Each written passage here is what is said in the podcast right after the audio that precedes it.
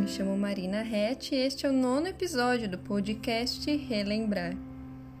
Você já passou um tempo priorizando mais uma área da sua vida e ignorando outra? Eu já. Durante alguns anos, dei muito mais importância em nutrir a minha mente do que nutrir o meu corpo físico. Não ligava para a minha alimentação e muito menos sobre movimentar a energia do meu corpo. Na época, eu vivia neurótica sobre como estava a minha saúde, e foi por isso que eu decidi mudar os meus hábitos, o que causou uma mudança de espírito. O fortalecimento do corpo reflete na estimulação mental, emocional e espiritual. Um exemplo de mudança emocional foi a minha paciência, que passou de curta para de fato paciente.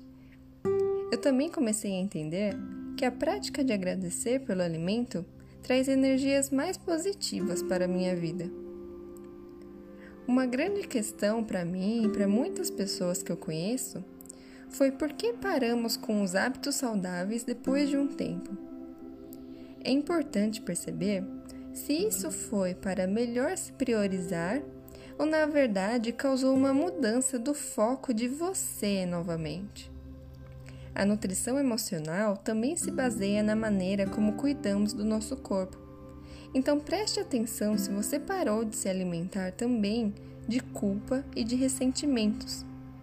A fonte de amor que você tanto quer beber é a do amor próprio. Sabe a insatisfação que você sente? Ponha ela para agir Esqueça por um momento de tudo que já te falaram sobre o que é melhor para você e foque no que você sente que te faz bem.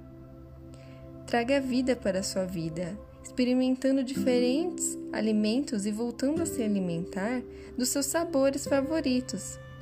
É uma ótima hora para entender se nunca gostou de algo por influência externa ou se era realmente um desejo seu não provar aquilo.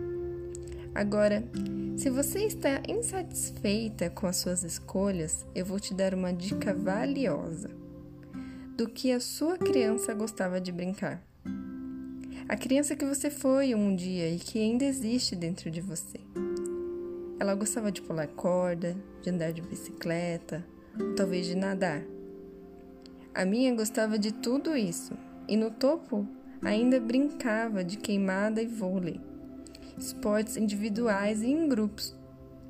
Eu acredito que se você visitar as suas memórias, vai conseguir perceber qual o tipo de esporte que você mais se familiariza e poderá trazê-lo para a sua realidade atual. Às vezes, tudo o que queremos é nos divertir um pouco, sentir que somos capazes, explorar nossos limites e ter consciência deles. Você sente saudades de se divertir enquanto se exercita? Eu acho que a sua criança sim.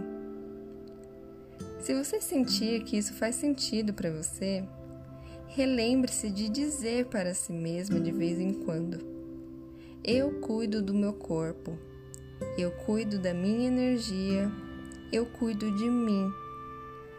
Você está amparada pela pessoa mais importante da sua vida você. Viva seu momento com zelo.